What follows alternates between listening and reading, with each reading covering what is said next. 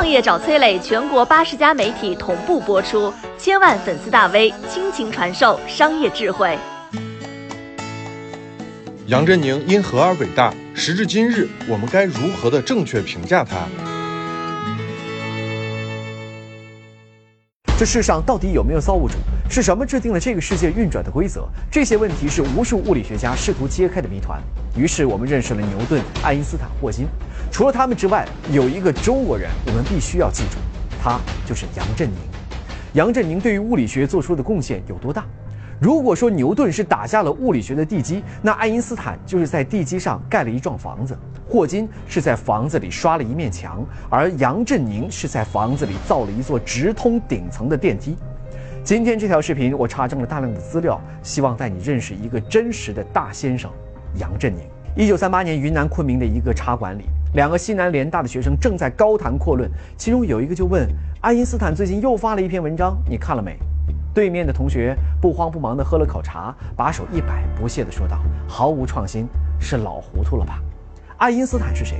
物理学界的超级巨星啊！人类最聪明的大脑，竟然被一个十八岁名不见经传的中国小伙子质疑。当时没有人能够预测到，这个小同学未来会成为世界物理学界最著名的学者之一，第一位拿到诺贝尔奖的华人——杨振宁。有人统计，杨振宁的理论成就有至少十三项是诺奖级别。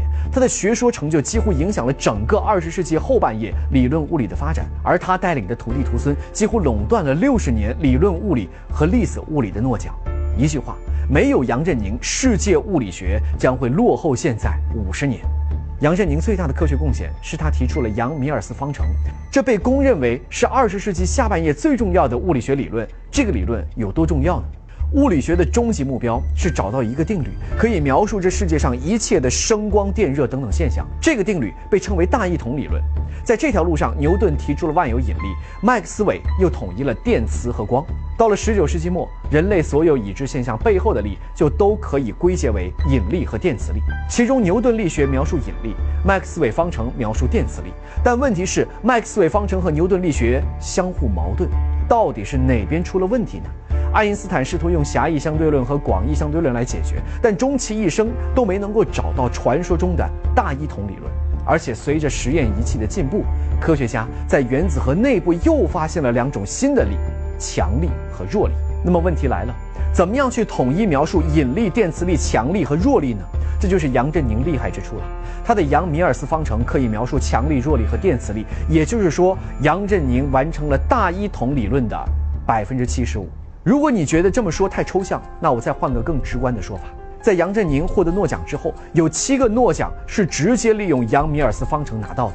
有六个数学界的最高奖项菲尔兹奖是通过研究杨振宁的杨米尔斯方程和杨巴克斯特方程得来的。两千年，英国的《自然》杂志评选了过去千年以来最伟大的物理学家，全人类总共只有二十多个人上榜，杨振宁是这个榜单里唯一一位还健在的物理学家。和他一同登上榜单的包括牛顿、爱因斯坦、麦克斯韦、薛定谔、波尔这些大牛。有人可能会说啊，杨振宁的这些理论都是在美国做出来的。他为祖国做了什么呢？一句话，理论物理的意义可以超越国界，而杨振宁的意义又远超物理本身。一九七一年，作为第一个访问新中国的海外华裔科学家，杨振宁在美国参加了华人的保钓运动，在全美各个高校演讲，还在重要的听证会上作证，从历史、地理和现实的角度全面讲述了钓鱼岛是中国领土的事实。一九七七年，他自费八千美元在《纽约时报》上刊登文章，呼吁中美建交。全文用英文发表，旁边八个中文大字：“亡羊补牢，犹未为晚。”一九七八年，在杨振宁等人的倡导之下，中科大创建了首期少年班。后来又在他的建议之下，设立了计算机软件专业。一九八六年。杨振宁又在南开大学建立了理论物理研究室，在他的指导之下，开始了我国数学物理的新方向。从零开始，不到十年时间，在国际上占有一席之地。他建立了很多奖学金，帮助国内的贫困学生，钱都是他四处筹来的。有一次，杨振宁在纽约发着高烧，骑车去华人城演讲，因为香港的有钱人来了，得赶紧去给人家谈怎么捐钱。在杨振宁的努力之下，研究室的学生。有很多已经成为了国内的物理研究骨干，其中有三位获得了国家自然科学二等奖，一位当选了中科院的院士。之后，杨振宁为国家引进了姚期智、林家翘等等顶尖科学家，填补了许多领域的空白。上世纪九十年代，又把包括诺贝尔奖金在内的绝大部分积蓄捐给了国内。之后十几年，陆续为清华筹集到了一千五百多万美元的研究经费，还把每年清华给他的工资都捐了出来，用来引进人才和培养学生。这些年，他已经义务参与建设了国家六十多个一流的物理实验室。而我说的这些，只是杨振宁为国家做出的一小部分贡献而已。大风可以吹走一张白纸，却无法吹走一只蝴蝶。前几天，杨振宁先生百岁寿辰，清华大学特意举办了一场特殊的生日会，全中国乃至全球物理学界的顶尖学者专家齐聚一堂。